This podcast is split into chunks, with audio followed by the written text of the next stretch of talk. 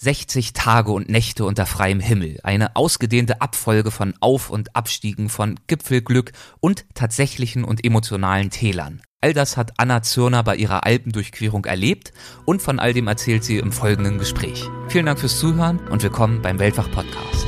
Legendäre Grenzgänger und leidenschaftliche Weltenwanderer nehmen uns mit auf ihre Streifzüge und bieten Einblicke in ferne Orte und faszinierende Kulturen. Mit offenen Augen ins Abenteuer. Das ist der Weltwach-Podcast mit Erik Lorenz.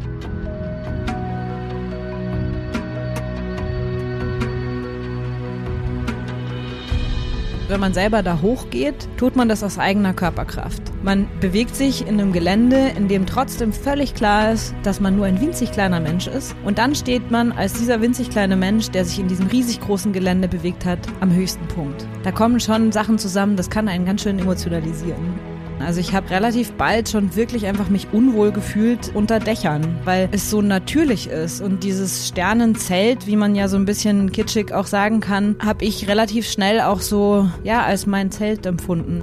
So eine Schneeflocke auf der Nase, wenn man morgens aufwacht, kann wirklich sehr schön sein. Berge bedeuten für Anna Zürner Freiheit. Schon seit Jahren unternimmt sie dorthin gern Mehrtages- und Gipfeltouren, aber der Autorin und Kulturmanagerin und Film- und Theaterregisseurin blieb für diese Passion zuletzt viel zu selten Zeit. Deshalb beschloss sie schließlich, allen Ballast abzustreifen und von Ost nach West die Alpen zu überqueren bzw. auch zu durchqueren. Die Route, die sie sich dafür zusammengestellt hat, war knapp 2000 Kilometer lang und führte vom slowenischen Ljubljana über Österreich, Italien und die Schweiz bis ins französische Grenoble. Was sie unterwegs erlebt hat, das erfahrt ihr in ihrem neuen Buch mit dem Titel Alpensolo, erschienen im Malik Verlag und auch im folgenden Gespräch. Viel Spaß. Hallo Anna, willkommen bei Weltwach. Freut mich sehr, dass du dabei bist. Ja, freut mich auch. Du hast solo die Alpen überquert. War das für dich ein Ausstieg oder ein logischer Schritt in deiner Entwicklung, die du zu diesem Zeitpunkt durchgemacht hast? Ach, eigentlich eher zweiteres. Also natürlich war es de facto auch ein Ausstieg, ein temporärer Ausstieg aus dem üblichen Alltag. Aber für mich war es trotzdem auch ein logischer Schritt, weil es eine Konsequenz war aus vielen Bergerlebnissen vorher. In welcher Situation hast du dich zu deinem damaligen Zeitpunkt in deinem Leben befunden, soweit du das verraten möchtest? Was hat dich dazu inspiriert, dann auch diesen Trip zu unternehmen? Also ich war ähm, zu dem Zeitpunkt schon ungefähr zehn Jahre freiberuflich als Regisseurin und Kulturmanagerin und so tätig. Habe ein freies Theaterkollektiv gehabt, mit dem wir politisch politische äh, Tanztheaterprojekte gemacht haben, so ähm, also jetzt nicht so ganz das einfach kommerziell Nutzbare, würde ich mal sagen. Entsprechend war, ähm, obwohl wir für unsere Verhältnisse, glaube ich, ziemlich erfolgreich waren, war aber trotzdem entsprechend, das davon leben zu können, relativ schwer. Und ich war an einem Zeitpunkt nach einem mir sehr wichtigen großen Theaterprojekt, was wir gemacht haben, über Datenschutz, ähm, in dem ich auch mich selbst so ziemlich zum Rechercheobjekt gemacht habe, was insgesamt sehr anstrengend war, vor allem im Nachhinein, wo ich dann erst gemerkt habe, was das eigentlich alles so mit einem macht. Und ja, alles das kam so zusammen damit, dass ich dann einfach gemerkt habe, ich glaube, ich muss mal, ja, ich glaube, es wäre irgendwie sinnvoll, mal länger in den Bergen Zeit zu verbringen. Und dann hatte ich so eine Alpenkarte bei mir in der Wohnung hängen, wo ich einfach mal markiert habe, wo ich überall schon mal hin wollte und am nächsten Morgen, als ich dran vorbeigegangen bin, habe ich gemerkt, ach, das ist ja eigentlich eine Linie, ich könnte das mal alles laufen. Das ist die, die hier auch hängt, ne? Genau, die ja. Immer noch dort ist. So eine Panoramakarte einfach von dem gesamten Alpenbogen. Und es ist eben keine Alpenüberquerung, sondern wirklich eine Alpendurchquerung geworden. Genau, so kann man das sagen. Was hat dich an der Vorstellung gereizt, die Alpen zu durchqueren? Oh, ganz vieles. Also zuallererst mal, im ersten Moment war das diese Idee, ähm, das, wo ich schon wusste, dass die Berge überhaupt und die Alpen im Speziellen, weil das mir die vertrautesten Berge sind, bei mir was bewegen innerlich und mich irgendwie auf eine Art zur Ruhe kommen lassen, wie das sonst wenig kann. Und ich einfach die Möglichkeit, mich diesem zur Ruhe kommen auf einer so exzessiven Weise aussetzen zu können, nämlich zwei Monate lang, das hat mich einfach total gereizt. Also mal zu gucken, was da kommt. Aber es gab viele Aspekte. Es gab dann natürlich auch noch das, so ein, so ein Ehrgeiz. Ich bin, glaube ich, ein sehr ehrgeiziger Mensch und ich wollte einfach mal wissen, was, wo komme ich so an meine Grenzen oder komme ich an meine Grenzen und wie kann ich die empfinden? Wie gehe ich mit diesen Grenzen auch um, auch in einem gesunden Sinn um? Ähm, natürlich auch das Abenteuer oder die Verantwortung, die man hat, besonders wenn man alleine unterwegs ist, weil man da sehr viel defensiver unterwegs sein muss, um das zu überleben. Und dann aber natürlich auch, ich bin durch fünf Länder gegangen. Das ist schon, also man erlebt da sehr viel mehr unterschiedliche, nicht nur Landschaft, sondern auch Kultur, bis hin zu kulinarischen äh, Erlebnissen. So, ja. Und warst du, als du die Idee einmal hattest, direkt Feuer und Flamme und wusstest, das mache ich, oder musstest du auch ein bisschen Mut sammeln und dich wirklich mental dahin bewegen? Nö, also eigentlich ist bei mir das immer so, wenn ich mir irgendwas in den Kopf setze und mir denke, das mache ich jetzt, dann mache ich das auch und dann ähm, lustigerweise habe ich festgestellt, bei mir steht oft die Entscheidung, bevor ich weiß, wie. Mhm. Und in dem Moment, wo ich aber die Entscheidung treffe, ein bestimmtes Projekt in Angriff zu nehmen, ich glaube, das kommt auch so ein bisschen aus dem freien, freiberuflichen Arbeiten, weil das ist eine Überlebensstrategie im freiberuflichen Arbeiten. Ab dem Moment, wo ich entschieden habe, ich mache das, ähm, sage ich dann auch allen, ich mache das. Und je mehr Leuten ich es gesagt habe, umso mehr muss ich es dann auch machen. Und ähm, klar, dann kam die ganze realistische Planung und der ganze Umgang damit, ist das überhaupt machbar? Was bedeutet das? Dann habe ich irgendwann mal gemerkt, okay, das sind schon echt ganz schön viele Kilometer und Höhenmeter und so. Aber irgendwie gab es da kein Zurück mehr und es war aber auch gut so. Es war auch, es gab tatsächlich auch nie einen Punkt, wo ich dann gedacht hätte, das geht gar nicht. Woher kommt denn deine Liebe zu den Bergen? Doch bestimmt nicht nur, weil die hier so in der Nähe liegen. Wir sind in München. Nee, also ich bin in den Bergen aufgewachsen. Ja. Ich bin im Chiemgau aufgewachsen. Es sind zwar Voralpen, also nicht die ganz hohen Berge, aber trotzdem verbindet mich damit was. Ähm, hinter unserem Haus gab es einen Gebirgsbach. Also ich schätze mal, dass es damit zu tun hat. Und dann das Bergsteigen selber war, wurde so ein bisschen bei mir getriggert als, als neue Leidenschaft oder als neue Beschäftigung. Als ich in der neunten Klasse eine Alpenüberquerung gemacht habe mit einem ziemlich mutigen Lehrer von uns, ähm, wo ich losgelaufen bin mit so einem Gefühl von, oh, ätzend, anstrengend. Das war so ein Wandertag mehr oder weniger? Ja, oder wie kann ich mir das vorstellen? Naja, es war, nee, es war eben kein Wandertag, sondern eine Alpenüberquerung. Also wir sind halt wirklich bei uns an der Schule losgelaufen und haben in dem Fall zwar eine Nord-Süd-Alpenüberquerung gemacht, aber sind tatsächlich bis nach Italien gelaufen. Und wir waren drei Wochen unterwegs und ähm, ja, das ist schon in der neunten Klasse, mitten in der Pubertät, war das ein Stück Arbeit. Und mental hat das extrem viel geändert. Angefangen von Sport ist doof und ich finde das alles scheiße hier, ähm, bis zu einem totalen Ruhe und auch einer Erkenntnis über mein, meine Verhältnismäßigkeit zur Welt vielleicht so ein bisschen. Also klein sein in einer großen Welt und dass das aber nichts ist, was einem nur Angst machen muss oder wo man sich machtlos fühlt, sondern im Gegenteil, dass es auch was sehr, sehr Erhebendes sein kann. Das hat gut getan in der Pubertät. Wie hast du dich dann auf diese Alpenüberquerung bzw. Alpendurchquerung vorbereitet? Musstest du dich überhaupt vorbereiten? Ja, auf jeden Fall. Also ich meine, natürlich musste ich ähm, jetzt nicht mich so ganz von null vorbereiten, weil ich sowieso schon auch vorher viel Sport gemacht habe und so. Aber ich habe schon gezielt da nochmal trainiert. Ich habe ähm, also jetzt was physische Vorbereitung betrifft, natürlich irgendwie mehr lange Touren unternommen, auch, auch mehr gemessen tatsächlich zu der Zeit noch, um so ein bisschen ein, ausrechnen zu können, was ich denn so schaffe am Tag, damit ich mir dann eine realistische Planung mache. Ich bin auch anfangs noch ziemlich leistungsmäßig da dran gegangen und wollte irgendwie bestimmte Leistung erreichen und so. Das hat sich dann alles glücklicherweise relativ schnell erübrigt. Ja, also war viel draußen wandern, viel laufen gegangen. Ich habe sehr viel Yoga gemacht, das habe ich sonst auch gemacht. Das ist wichtig auch so fürs Balancegefühl. Ich habe sehr gezielt meine Füße trainiert, was was ist, was ich immer noch sehr viel tue weil die Füße faszinierenderweise ja das eigentlich das meiste Gewicht tragen, obwohl sie so kleine fragile ähm, Körperteile sind irgendwie. Das fand ich ziemlich spannend. Das hat auch sehr viel gebracht. Ich habe tatsächlich keine einzige Blase gehabt auf der ganzen Tour. Ich glaube unter anderem durch die gute Fußvorbereitung. Und dann gab es aber natürlich auch noch die ganze logistische Vorbereitung. Also was nehme ich mit? Wie packe ich das? Ich bin totale Grammfetischistin geworden, habe wirklich auf jedes Gramm geguckt und so. Und dann auch noch so eine Wissensvorbereitung insofern, dass ich halt einfach mir nochmal Sachen genauer angeschaut habe, wie ähm, Wetter lesen am Berg, ähm, wie auch einen recht abenteuerlichen Erste-Hilfe-Kurs alleine. Also was mache ich, wenn mir alleine was passiert? Wie leiste ich mir selbst Erste Hilfe, soweit das geht? Also schon da auch verschiedene, ja, dann ganz technische Vorbereitungssachen gemacht. Und natürlich mental, also sowieso äh, mental, was bedeutet das, soweit man sich darauf überhaupt vorbereiten kann. Und die Routenplanung. Die Routenplanung hat eigentlich die meiste Zeit eingenommen. Wie hat sich dann der erste Tag angefühlt? Erinnerst du dich noch dran an den Aufbruch? Ja, das war irgendwie, ich habe so eine total genaue Erinnerung an das Gefühl. Es fällt mir nicht so leicht, das zu beschreiben, aber es war sowas wie so ein, wie so ein Flirren. Es hat so sich angefühlt, vielleicht so ein bisschen wie so Radio-Noise sich manchmal anhört. Also es ist so, es ist irgendwie so sehr aufgeregt, es ist sehr, sehr flirrig, es ist, war irgendwie sehr. Eine diffuse innere Spannung. Ja, es war eine Spannung und gleichzeitig aber auch eine totale Vorfreude natürlich und eine Aufregung auf, also so eine, so eine, so eine gespannte, gespannte Vorfreude, ja. Du hast dich ja auch ein bisschen mit dem Thema Rhythmus beschäftigt, gedanklich genau. in den ersten Tagen. Das war, das war so ein bisschen die, der, die Absicht für die erste Etappe, eben da hatte ich mir das Thema Rhythmus gesetzt, weil ich dachte, das wird mir gut tun, gerade wenn ich da so losgehe. Ich habe dann aber auch relativ schnell gemerkt, dass Rhythmus ein ziemlich ambitioniertes Thema für die erste Etappe ist, weil das sehr viel länger dauert, bis man wirklich seinen Rhythmus findet. Aber ich habe mich drum bemüht von Anfang an und insofern war das gut, dieses Thema zu haben bei der ersten Etappe, weil ich mir sehr bewusst gemacht habe, dass ich keinen Rhythmus habe erstmal. Und das war schon mal die erste Erkenntnis, würde ich sagen.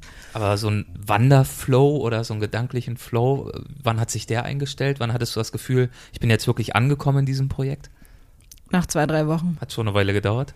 Ja, weil ähm, vielleicht stellt sich so eine Art von Flow auf einer bisschen oberflächlichen Ebene schneller ein, wenn man eine kurze Tour macht. Also ich kenne es auch so, wenn, wenn ich, wenn ich, weiß ich nicht, fünf Tage oder so unterwegs bin, dann brauche ich ungefähr zwei Tage, dann bin ich auch in so einer Art Flow. Aber dies, äh, die, ich glaube, der, der Zeitpunkt, zu dem man den Flow entdeckt, der verzögert sich mit der Länge des Projekts oder so. Also ich habe auch mich neulich mal mit jemandem unterhalten, der auch so ganz lange Projekte macht und der hat auch gesagt, dass es für ihn war das immer ganz klar, dass sich solche langen Projekte eigentlich in drei Phasen teilen. Und die erste Phase ist eigentlich nur ankommen und die braucht fast am längsten. Die zweite Phase ist dann so ein Status quo entdecken und sich darin irgendwie anfangen wohlzufühlen. Und erst die dritte Phase, die meistens leider die kürzeste Phase ist, ist die, in der man wirklich in der Gegenwart ankommt. Und das ist natürlich die schönste. Und so ging es dir auch und dazu musstest du auch ein paar Dinge wahrscheinlich loslassen im übertragenen Sinne. Du beschreibst dich selbst auch als Kontrollfreak. Ist dir das schwer gefallen? Loszulassen unterwegs? Absolut, also vor allem am Anfang. Ähm, ich habe wirklich irgendwie jeden Kilometer und jeden Höhenmeter gezählt und ständig ausgerechnet, ob das jetzt irgendwie meinen Leistungsvorsatz entspricht oder ja, oder auch dann überlegt, so, wenn ich mit anderen Leuten geredet habe und dann man so drüber geredet hat, was die so gemacht haben, dann habe ich mir so überlegt, bin ich da jetzt besser oder nicht? Oder also so total bekloppt mich irgendwie aufgehalten mit so vergleichen. Und das ist, glaube ich, auch eine der wichtigsten Erkenntnisse von der Tour, dass Leistung sowas von relativ ist. Also gerade am Berg ist es, also vor allem solange man, natürlich ist Leistung nicht relativ, wenn es um Olympiasport geht oder sowas, dann, äh, da wird es ganz anders thematisiert. Aber für mich oder jemanden, der auf die Art und Weise unterwegs ist wie ich, bringt ein Vergleichen gar nichts. Es nimmt einem eigentlich nur die Ruhe. Und ich glaube, das hat halt eine Weile gedauert, bis ich das kapiert hatte, aber ab dem Moment, wo ich das kapiert habe, ähm, war ich nicht nur entspannter, sondern lustigerweise ähm, wahrscheinlich im Nachhinein auch leistungsstärker, weil ich einfach keinen Kopf mehr gemacht habe. Die ersten Tage fanden in Slowenien statt und eine Herausforderung dort stellte für dich, glaube ich, die Wasserversorgung dar. Worauf musstest du da achten, um da nicht in Schwierigkeiten zu kommen? Äh, ja, das hatte ich tatsächlich einfach völlig unterschätzt, muss ich sagen. Das war die erste Situation, wo mir sehr klar geworden ist, dass das alles nicht so ganz ohne ist, immer, was ich da mache, zumal alleine. Es war extrem heiß zusätzlich. Es war Anfang August. Es hatte eigentlich grundsätzlich weit über 30 Grad, so wenn ich mich richtig erinnere. Und weiter unten in Slowenien oder speziell im Triglav Nationalpark gibt es relativ viel Wasser, fließendes Wasser und auch Seen.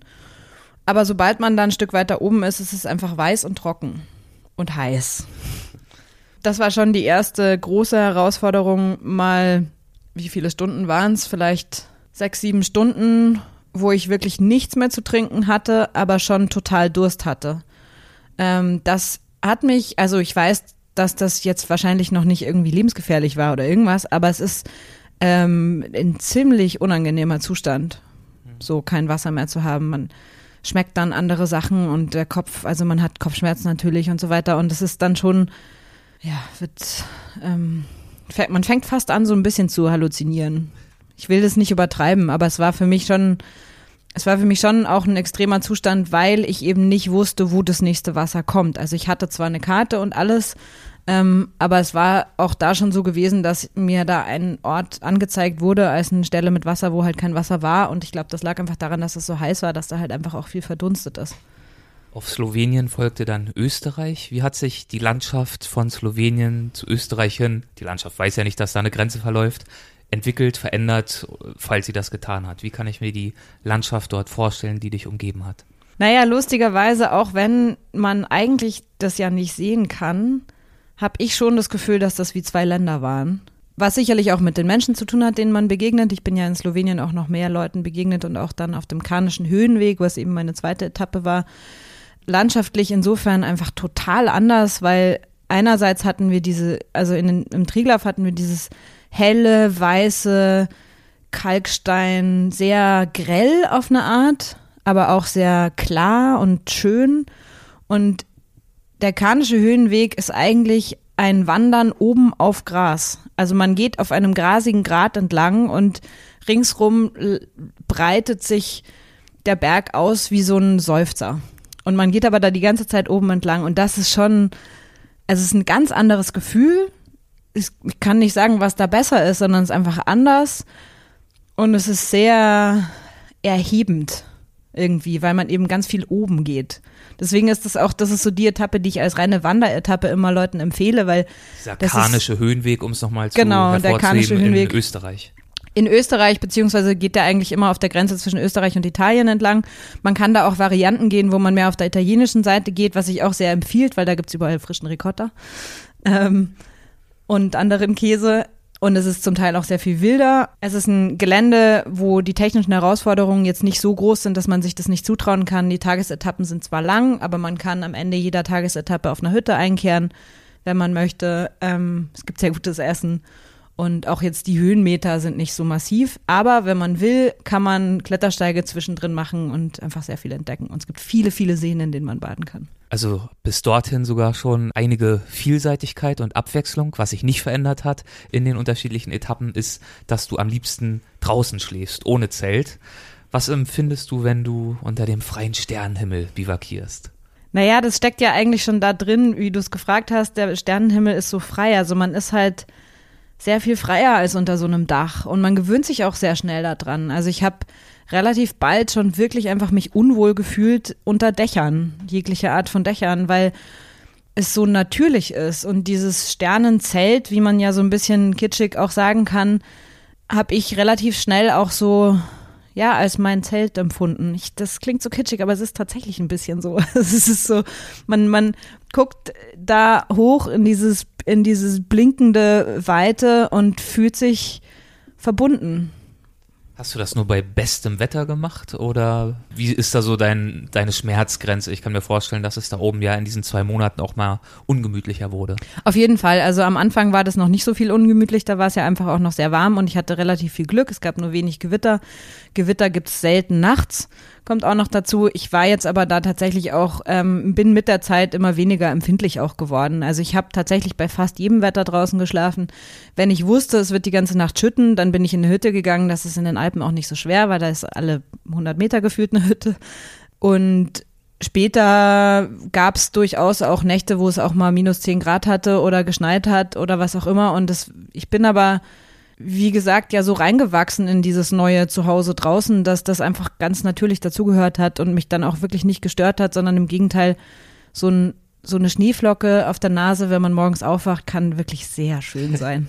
Wie hast du dich da vor diesem Schnee geschützt im Schlafsack? Der wird ja sofort nass. Hast du dich dann irgendwie in Plasteplane eingewickelt oder? Nee, ich muss da wirklich sagen, mein Schlafsack ist einfach großartig. Okay. Also der hat eine Beschichtung außen drauf, die ähm, fast wasserdicht ist, wobei der immer noch ziemlich atmungsaktiv ist. Und das ermöglicht es einfach, also ich lag bestimmt bis zu einer Stunde im Nieselregen, ohne dass der Schlafsack nass geworden ist.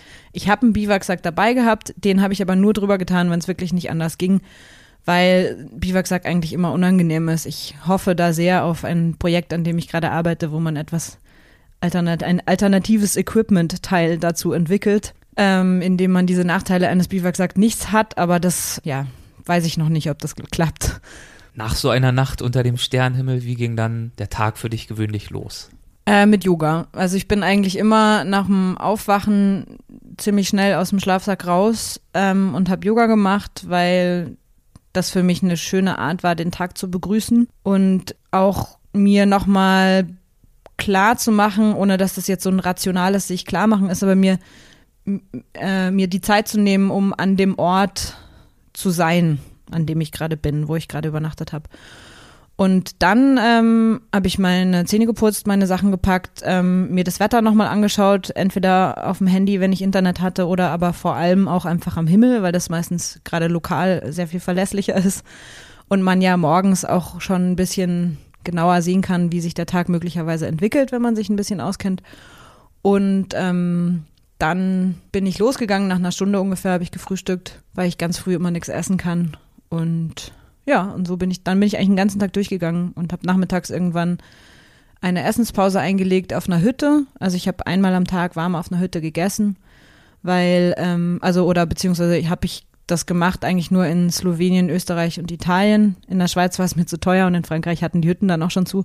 Da hatte ich dann auch mein eigenes äh, Kochzeug dabei. Und dann bin ich so eine Stunde vor Sonnenuntergang, habe ich mir einen schönen Biwakplatz gesucht habe da mein Biwak gebaut, dann eine Stunde ungefähr geschrieben, nochmal ein bisschen gedehnt, den Tag, nächsten Tag angeschaut, was ich da so vor mir habe. Und dann bin ich eingeschlafen. In Italien ging es dann für dich unter anderem durch die Sechstner Dolomiten und über die hast du in einem Artikel geschrieben, wenn Berge eitel sein könnten, dann wären es die Dolomiten. ja, ich finde, die Dolomiten sind ähm, eitel, aber auf eine gute Art. Ich finde, die Dolomiten sind sehr ehrlich in ihrer Eitelkeit, weil es sind wahnsinnig schöne Berge und ich finde, die dürfen ruhig ein bisschen eitel sein. Die sind, ähm, diese Eitelkeit bezieht sich auch darauf, oder diese, diese Ehrlichkeit bezieht sich auch darauf, dass die sind ja wirklich massiv. Also die Dolomiten kennen, glaube ich, die meisten Leute zumindest irgendwie von Bildern oder so. Das sind einfach massive Felsblöcke, die da stehen und die stehen halt so auf dem Boden und sagen so, hier, ich bin da, ich bin ein Fels und alles andere ist mir egal, so ungefähr. Und ich finde das für einen, einen Fels dieser Art eine sehr ehrliche Haltung. Und sie sind ja auch bei Urlaubern und Bergsteigern sehr beliebt. Ja, leider. Wie stehst du denn grundsätzlich dem immer populärer werdenden Bergtourismus gegenüber? Ja, ich habe jetzt gerade gemerkt, ich habe leider gesagt, eigentlich ist das blöd, weil ich verstehe das ja total. Ich verstehe jeden, der da hin will. Ich will ja selber da auch hin. Also eigentlich darf man da keine Differenz machen. Das, das was für mich schwierig ist, an dem auch gerade in den letzten Jahren einfach massiv steigenden Bergtourismus, nenne ich es jetzt mal bewusst, ist, dass man, wenn man am Berg Urlaub macht, ist es was anderes, als wenn man in eine Stadt fährt. Und genau deswegen wollen die Leute ja einen Berg. Aber man muss sich einfach dessen bewusst sein, dass man, also meiner Meinung nach muss man sich dessen bewusst sein, dass man am Berg zu Gast ist. Also, dass man zu Gast ist in der Natur und da sein darf und das einfach auch eine bestimmte Verantwortung mit sich bringt und dass man nicht sagen kann, das gehört uns alles und deswegen können wir uns hier verhalten, wie wir wollen das ist schon was, was mich, wo ich merke, dass mich das tief verletzt fast schon. Vielleicht dadurch, dass ich mich den Bergen so verbunden fühle, wenn Leute sich am Berg respektlos verhalten. Entweder einander gegenüber oder Hüttenwirten gegenüber oder natürlich vor allem auch der Natur gegenüber, also Müll wegschmeißen oder was auch immer. Ist das so ein häufiges Problem? Abgesehen jetzt vom Müll, die anderen Aspekte? Ja, also ich würde sagen, gerade in den touristischen Ballungsräumen am Berg kommt es schon häufig vor und oft hat es auch einfach mit Nichtwissen zu tun. Also wenn jemand noch nie auf einer Berghütte war, dann denkt er vielleicht, der kommt da hin und das ist wie ein Hotel. Und man kann auf einer Berghütte nicht das gleiche erwarten wie in einem Hotel.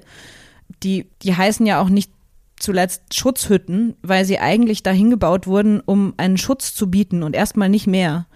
Und die Serviceansprüche, die inzwischen leider sehr verbreitet sind, dass man da hinkommt und sagt, ich hätte jetzt gerne aber Wi-Fi und ähm, Sojamilch, ähm, um es mal so, so auszudrücken. Ähm, also wenn das als Forderung formuliert ist, finde ich das tatsächlich sehr schwierig, weil man muss sich mal, um so eine Forderung zu stellen, muss man sich mal genauer angucken, wie schwierig das ist, solche Hütten zu versorgen. Ich habe selber öfters auf Hütten gearbeitet und es ist einfach nicht es ist nicht wie im Tal. Eigentlich ist es logisch, aber anscheinend ist es nicht bis überall hin vorgedrungen, dass das nicht logisch ist.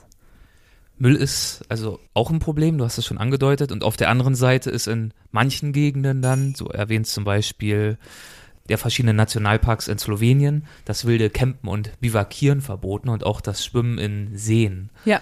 Es hat mich überrascht, dass man das, diese Verbote damit begründet, dass dadurch ansonsten die Umwelt in irgendeiner Art und Weise in Mitleidenschaft gezogen werden könnte.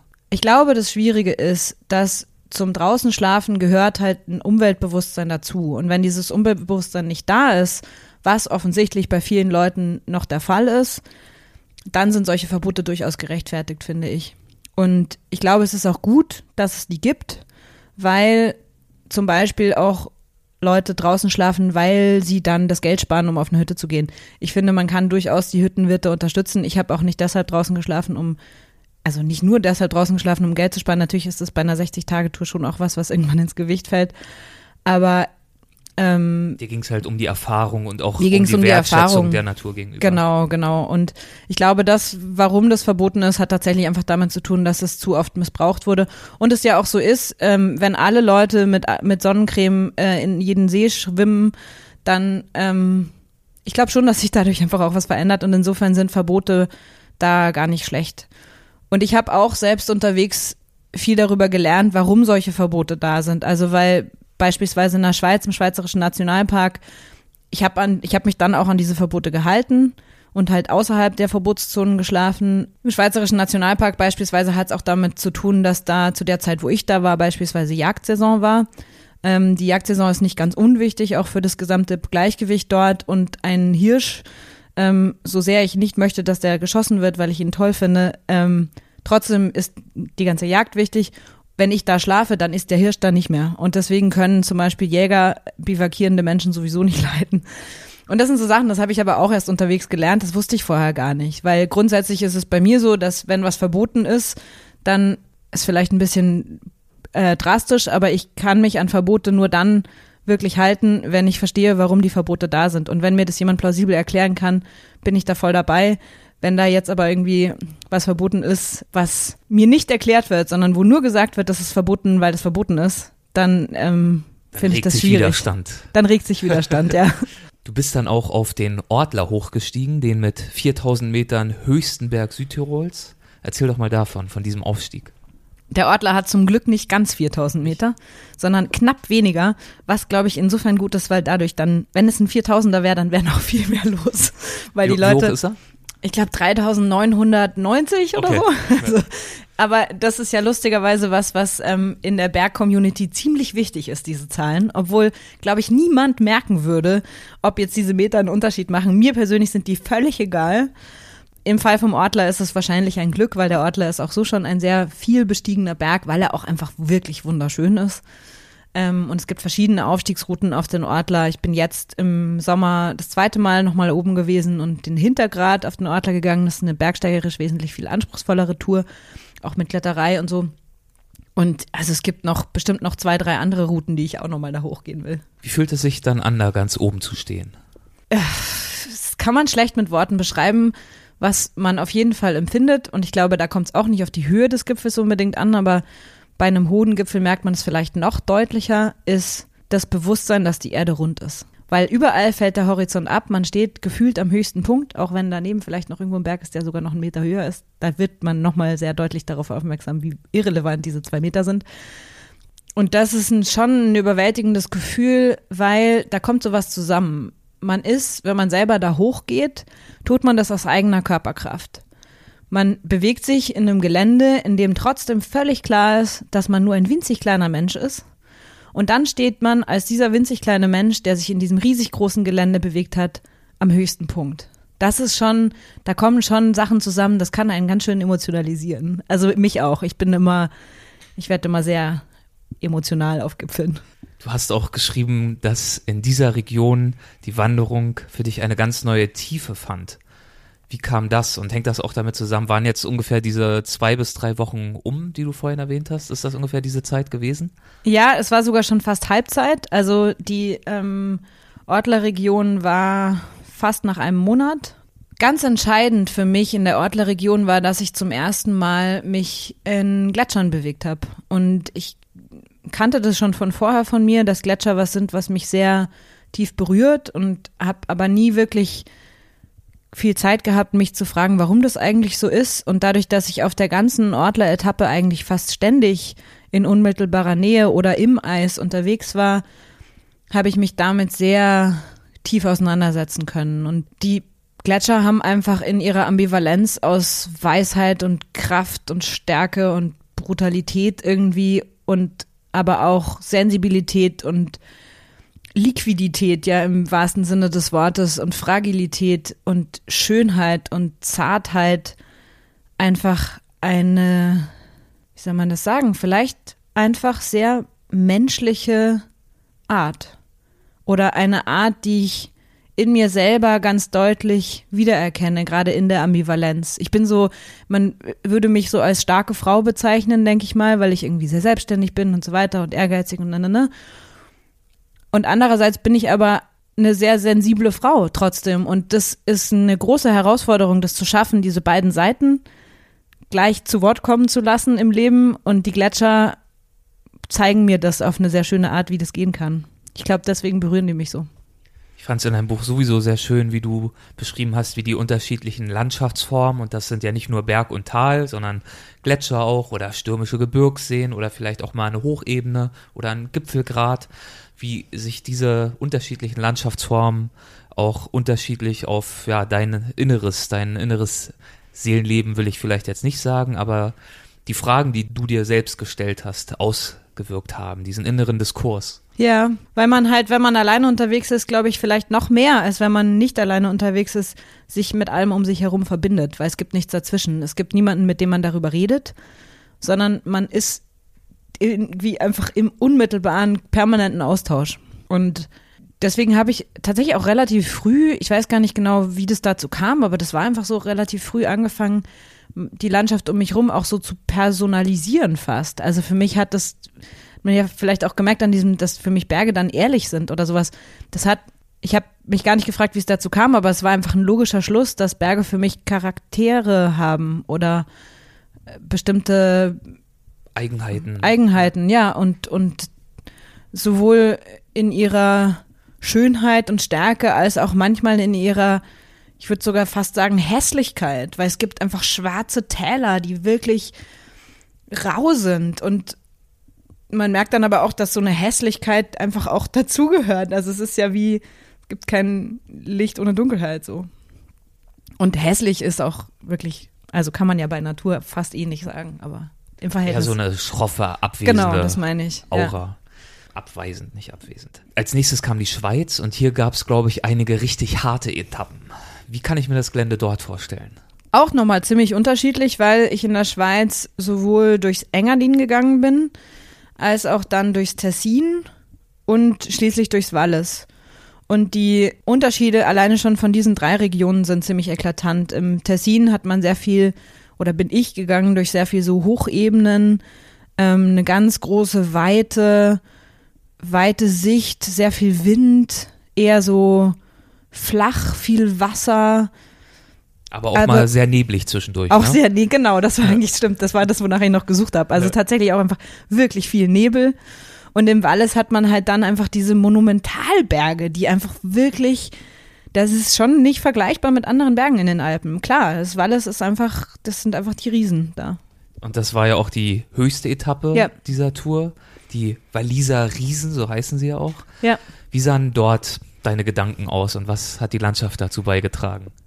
Naja, das Thema durch die Waliser Riesen war sehr bewusst gesetzt mit Bescheidenheit, weil ich das von mir kenne, dass wenn ich einen hohen Berg sehe, und so ging es mir beispielsweise mit dem Weißhorn auch vorher schon, das ist ein hoher und sehr imposanter Berg in den, im Wallis, ich sehe den Berg und denke, ich muss da hoch. Und ähm, im, in der erst, im ersten Moment bin ich dann vielleicht ein bisschen kopflos und ähm, denke, so koste es, was es wolle. Und das Thema Bescheidenheit hilft dann dabei, sich das alles nochmal ein bisschen rationaler anzuschauen und dann zu sagen, naja gut, also allererstens, alleine kann ich das sowieso nicht machen. Zweitens äh, fehlt mir da vielleicht noch die ein oder andere technische äh, Fähigkeit oder was auch immer. Also es ist so, man wird dann, ja, man wird dann ein bisschen bescheidener ähm, und das, was dazu aber extrem beiträgt, sind die Berge selber. Weil dieses Ich muss da hoch, habe ich, wenn ich erstmal einen Berg angucke oder sehe oder auf einem Bild sehe oder sowas, dann zieht es mich magisch an. Wenn ich aber in unmittelbarer Umgebung des Bergs bin, wie ich es ja dann im Wallis war, dann kommt diese Bescheidenheit auch ganz natürlich, weil man alles nochmal in einer realistischeren Perspektive sieht. Das heißt nicht, dass ich nicht trotzdem noch genauso viel Lust habe, aufs Weißland zu gehen und das sicher auch spätestens nächstes Jahr machen werde. Aber ja, das, die Bescheidenheit ist gerade im Umgang mit großen Bergen sehr wichtig und sehr lebenswichtig, würde ich sogar sagen. Du schreibst, dass es recht wenige bescheidene Bergsteiger aus deiner Generation gibt und sprichst von der Bergsport-Coolness-Sucht. Was ist das denn? Ja, ja, ich habe mich da selber lange auch, also ich würde mich da selber auch gar nicht ausschließen. Ich finde, das ist ein bisschen eine Krankheit unserer Zeit. Ähm, inzwischen bin ich da ein bisschen, vielleicht ein bisschen schlauer geworden. Aber ich glaube schon, dass, also alleine wenn man sich anschaut, was der Bergtrend ist, ja, jeder läuft überall mit ähm, krassen Outdoor-Klamotten rum. Da, selbst wenn das für die Membrane eigentlich zum Beispiel total schlecht ist, in der Stadt damit unterwegs zu sein oder was auch immer, darüber fragt man sich gar nicht. Hauptsache, man hat diese Sachen. Dann Hauptsache, man postet irgendwie krasse Fotos von sich irgendwo. Und das, also da, wo das, wo dieses Äußere überhand nimmt, da wird's für mich schwierig und da wird's tatsächlich am Berg auch oft gefährlich. Und das ist das, was ich erlebt habe. Also das ist natürlich nicht bei allen Leuten so und ich poste ja auch Fotos und sowas. Also, aber ich glaube, dass wenn man die, wenn die Selbstüberschätzung durch ein Image, was man erfüllen will, weil das halt cool ist, wenn die Selbstüberschätzung da nicht nachlässt in Angesicht dieser monumentalen großen Berge, dann kriegt man ernsthaft ein Problem. Und dann wird's auch wirklich gefährlich. Und dann wird's meistens, und das ist das Fatale, auch nicht nur für einen selber gefährlich, sondern möglicherweise auch für alle anderen, die da oben unterwegs sind. Und solche Erlebnisse habe ich einfach auch gerade am Ortler jetzt im Sommer nochmal gemacht, wo ein paar unglaublich coole Italiener unterwegs waren, die wirklich dachten, sie können alles, die perfekt ausgerüstet waren und die absolut keine Erfahrung hatten und wo dann ich mit meiner Freundin, die wesentlich viel mehr Erfahrung hatten, trotzdem in der schwierigen Rolle waren, dass wir als Frauen sowieso nicht, äh, keine Ahnung, per se haben, offiziell, in deren Augen. Und ähm, ähm, sowas macht mich dann doch auch sehr wütend. Wir sind dann auch in einen Disput geraten und am Ende haben sie sich entschuldigt. Aber ähm, die haben einfach einen Steinschlag losgetreten, der uns fast das Leben gekostet hätte. Und sind am Berg so wahnsinnig unverantwortlich unterwegs gewesen mit irgendwie 50 Meter Schlappseil zwischen ihnen in einem 40 Grad steilen Gletscher. Also so muss man jetzt alles auch gar nicht erzählen, aber so, dass es einfach offensichtlich ist, dass die Selbstüberschätzung hier wesentlich viel höher gelagert ist als im Ende dann sogar wahrscheinlich auch der Genuss von dem, was man da macht. Und das ist doch einfach schade. Du selbst brauchtest auch ein bisschen Coolness. Du bist auch einmal ins Straucheln gekommen, allerdings nicht aus mangelnder Bescheidenheit, sondern ich glaube, es war einfach Missgeschick. Du bist gestolpert und fast abgestürzt. Wie hast du das in Erinnerung und wie hast du dann diesen Schock verdaut? Naja, also ich bin ja tatsächlich sogar auch gestürzt, sogar relativ weit, aber halt mehr so gekullert. Also deswegen habe ich keine heftigen Verletzungen gehabt oder sowas. Und ich glaube, das Schlimmste daran war der Schock, dass wenn ich einen Meter weiter gefallen wäre, dann wäre ich in den Abgrund runtergefallen. Und das, was das halt mental im Nachhinein mit einem macht, war schon, ähm, also mit mir gemacht hat, war schon ähm, eklatant, würde ich sagen. Tatsächlich einfach aus Unvorsichtigkeit. Es ist so ein bisschen ein Klassiker auf eine Art, weil es war ein relativ schmaler, aber unschwieriger Wanderweg. Und ich bin einfach gestolpert oder ausgerutscht, ich weiß es gar nicht genau. Und das Spannende, und das erzählen, glaube ich, Leute oft, wenn sie so stürzen, ist, dass sich der Sturz selber angefühlt hat wie eine Ewigkeit. Ich habe den in absolut einzelnen Bildern vor mir gesehen und wusste ganz genau, was in jedem Moment passiert. Obwohl der Sturz wahrscheinlich wahnsinnig schnell gegangen ist, hat sich das so aufgelöst in einzelne Bilder und ich habe wahnsinnig klar gedacht. Und das schon, also natürlich ist es blöd, wenn man stürzt, aber trotzdem ist die Erfahrung irgendwie toll und faszinierend für mich im Nachhinein. So gegenwärtig zu sein. Ja, absolut. Und auch so klar reagieren zu können. Innerhalb von Bruchteilen von Sekunden. In Wallis hast du dann auch drei Tage mit Dan verbracht, einem Hüttenwirt und seiner Familie. Welche Erinnerung hast du an diese Tage? Ja, das war ja vor allem nicht nur Dan, sondern ähm, auch Nanook, sein vier Monate alter Husky, mhm. und seine Freundin Laura und seine Mutter Edith ähm, ein, das Hüttenteam sozusagen, das war, ich habe mich da sehr schnell sehr integriert gefühlt. Das war ganz toll. Ich kam da hin, hatte vorher schon angerufen und gesagt, ich würde gerne ein paar Tage bei euch bleiben, weil ich gerade eben einen Unfall hatte und mal eine Pause brauche und ich mache gerade diese lange Tour und so. Und die waren sofort so, ja, ja, klar, kein Problem. Und ähm, ich habe dann dort auch nicht mal in der Hütte geschlafen, sondern vor der Hütte draußen, weil ich wollte ja nicht drin schlafen. Aber habe ein bisschen helfen können auf der Hütte, als da mehr los war und habe mich einfach total angefreundet mit denen. Und ich glaube, dass das schon auch so eine Situation war, was mir im Lauf der Zeit öfters passiert ist, dass dadurch, wenn man so wenig Menschen trifft oder kennenlernt oder sich so wenig mit Menschen unterhält, dann werden die Kontakte, die man macht, umso tiefer und umso können auch sehr schnell relativ tief gehen. Was, denke ich mal, auch damit zu tun hat, dass ich selber insgesamt durch die Tour sehr viel ehrlicher geworden bin und auch sehr viel ehrlicher kommunizieren konnte und auch, ja, also wahrscheinlich dann auch ein bisschen offener gewirkt habe als am Anfang. Lebte Dan und seine Familie von der Gastwirtschaft dort oben oder was war so der Alltag? Ja, also Dan ist ein ziemlich junger Wirt von der Cabane de Dis, die liegt eben mitten ähm, im Wallis in der französischen Schweiz und ist eine Etappe von dieser Chamonix-Zermatt-Durchquerung, ähm, die man da machen kann. Ist eine Hütte, die sehr schön liegt, relativ groß ist tatsächlich. Ähm, ja, der lebt davon, soweit ich weiß. Er ist, die haben nicht die, das ganze Jahr über auf, aber zum Beispiel auch im Winter für die Winterdurchquerung. Die Tage, wo ich da war, waren die letzten Tage, an denen sie noch auf hatten.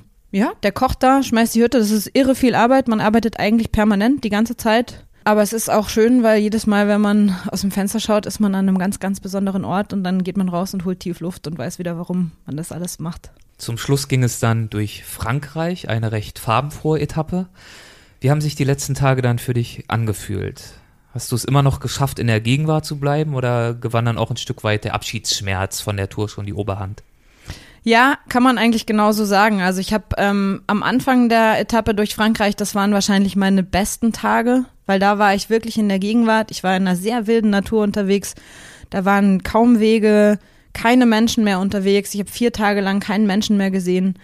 Es war Saison d'amour, also es war so die, die Zeit der brünftigen Hirsche, was irgendwie auch nochmal so ein extra Twist in diese Phase, in diese Etappe gegeben hat, die irgendwie sehr schön war oder sehr, ja, irgendwie sehr emotional auf jeden Fall.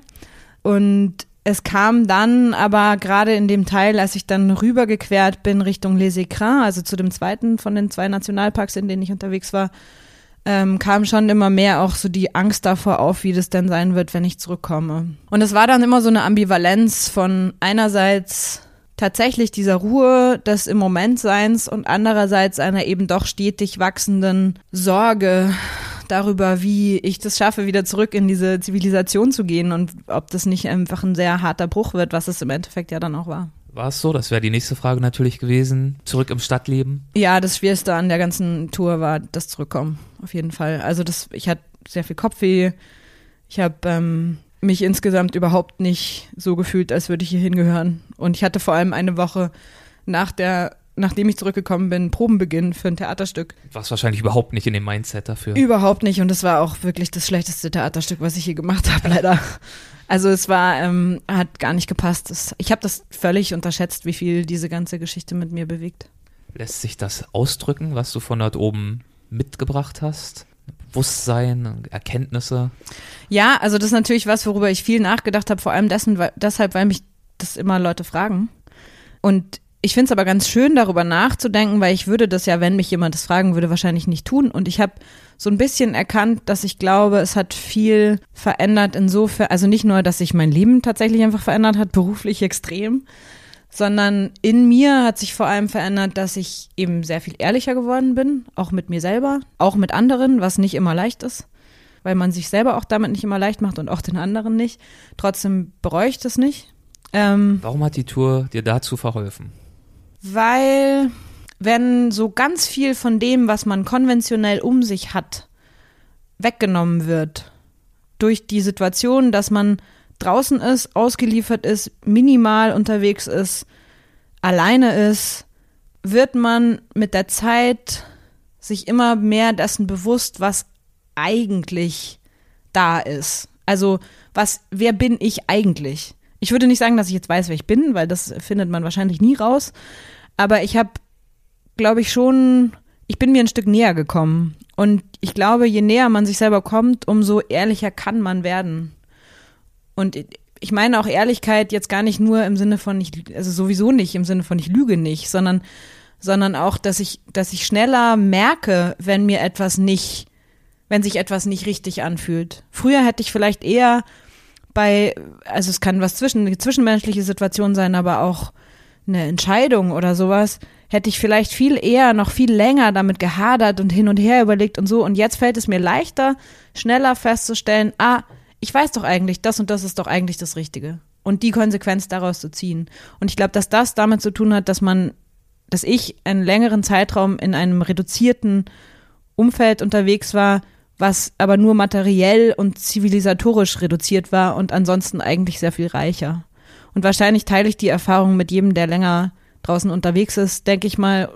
Oder es gibt vielleicht auch andere Möglichkeiten, da hinzukommen. Also ich habe einfach viel Zeit gehabt, über mich nachzudenken und dabei auch viele Erkenntnisse gemacht, sicherlich über mich und vor allem auch einfach Türen aufgestoßen, wo ich merke, ah, da kann ich noch reinschauen und da kann ich noch reinschauen und dadurch irgendwie mein Spektrum erweitert.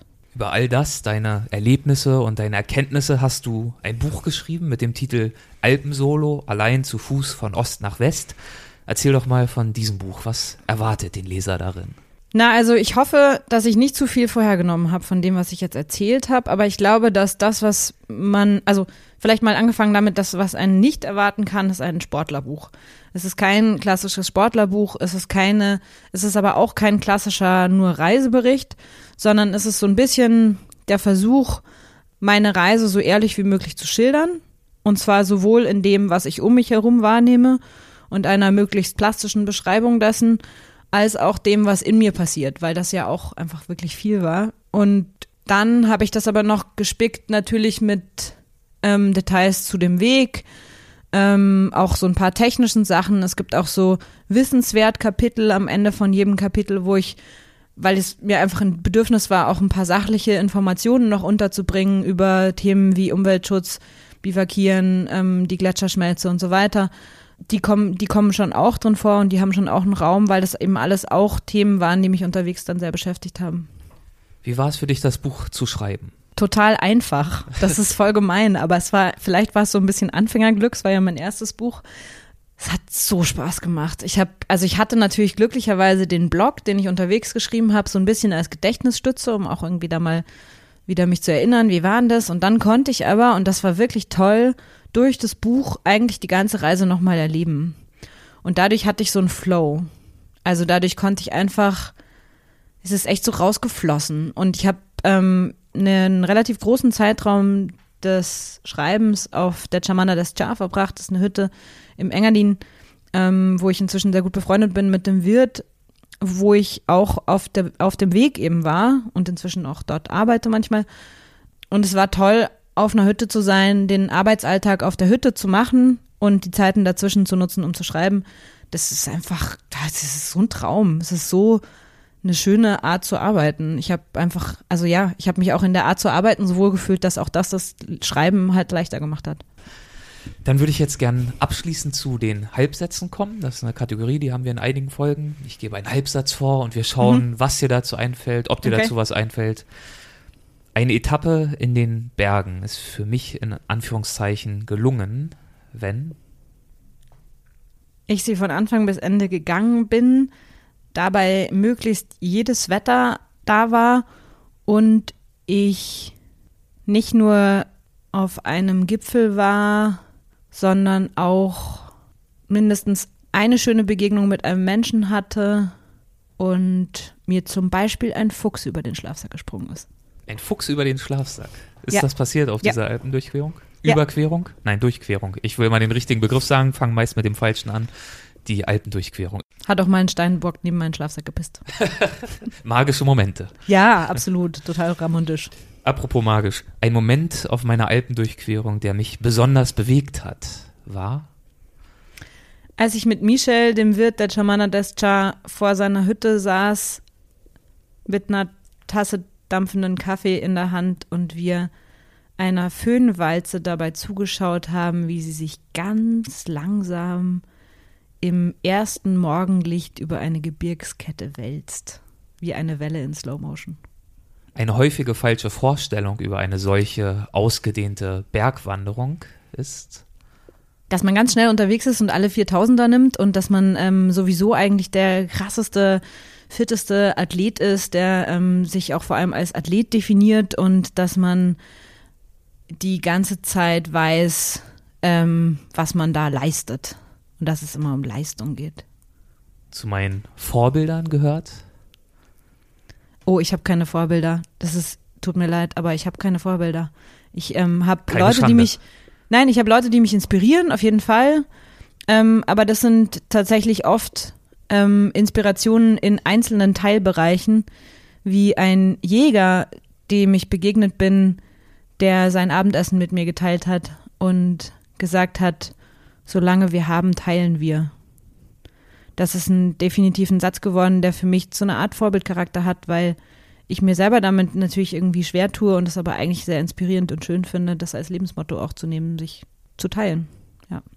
Hörerinnen und Hörern, die jetzt auch Lust bekommen haben, eine größere Wanderung zu unternehmen, möchte ich mit auf den Weg geben dass gute Vorbereitung extrem wichtig ist, dass man unbedingt auf sein Bauchgefühl hören sollte, dass man nicht denken sollte, man kann alles, sondern dass man sich nur an sich selber messen kann und nicht an anderen, dass man sich genug Zeit nimmt, lieber zu viel Zeit, damit man zwischendrin auch einfach mal stehen bleiben kann, dass man unbedingt mal draußen schlafen sollte, dabei aber keinen Müll hinterlassen sollte und überhaupt einfach keine Spur hinterlassen sollte, weil auch das ein sehr schönes Gefühl sein kann.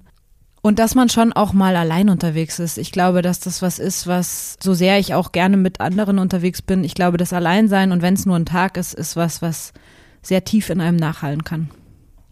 Und der letzte Satz, wenn ich an die Zukunft denke, dann will ich ganz viele Bücher schreiben und auf ganz viele Berge klettern und dabei möglichst nicht mehr fliegen, weil es wirklich fatal ist, was wir dem Klima antun mit dem ganzen Vielfliegerei.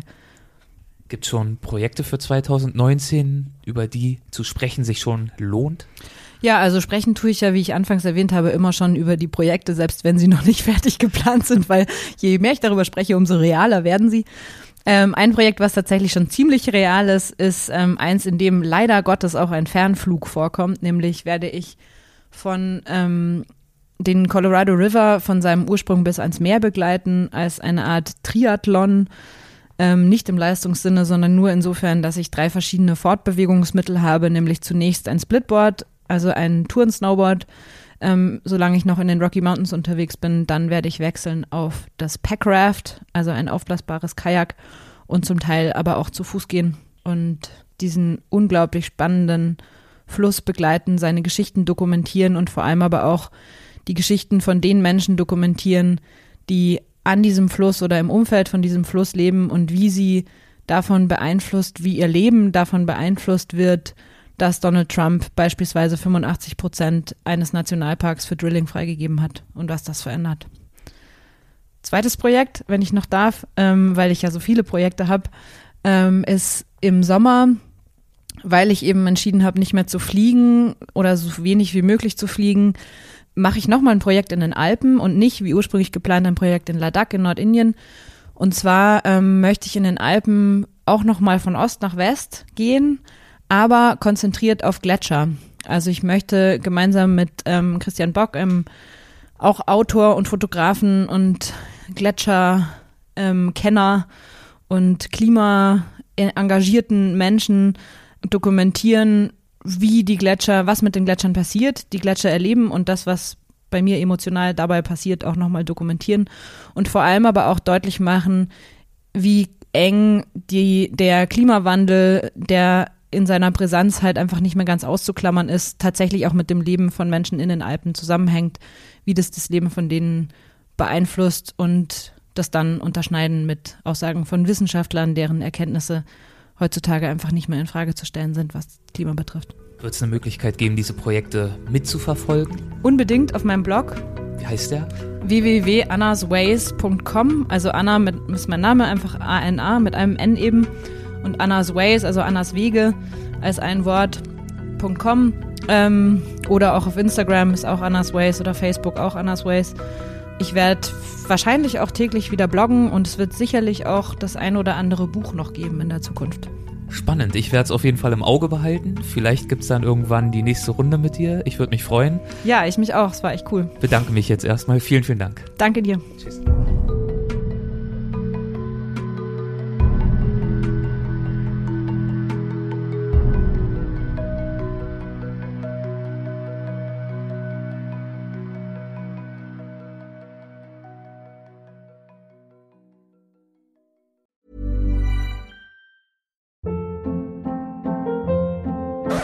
Hold up. What was that? Boring. No flavor. That was as bad as those leftovers you ate all week. Kiki Palmer here, and it's time to say hello to something fresh and guilt-free. Hello Fresh. Jazz up dinner with pecan-crusted chicken or garlic butter shrimp scampi. Now that's music to my mouth. Hello Fresh. Let's get this dinner party started. Discover all the delicious possibilities at hellofresh.com. Planning for your next trip? Elevate your travel style with Quince. Quince has all the jet setting essentials you'll want for your next getaway, like European linen, premium luggage options, buttery soft Italian leather bags, and so much more. And is all priced at 50 to 80% less than similar brands. Plus, Quince only works with factories that use safe and ethical manufacturing practices. Pack your bags with high-quality essentials you'll be wearing for vacations to come with Quince. Go to quince.com slash pack for free shipping and 365-day returns.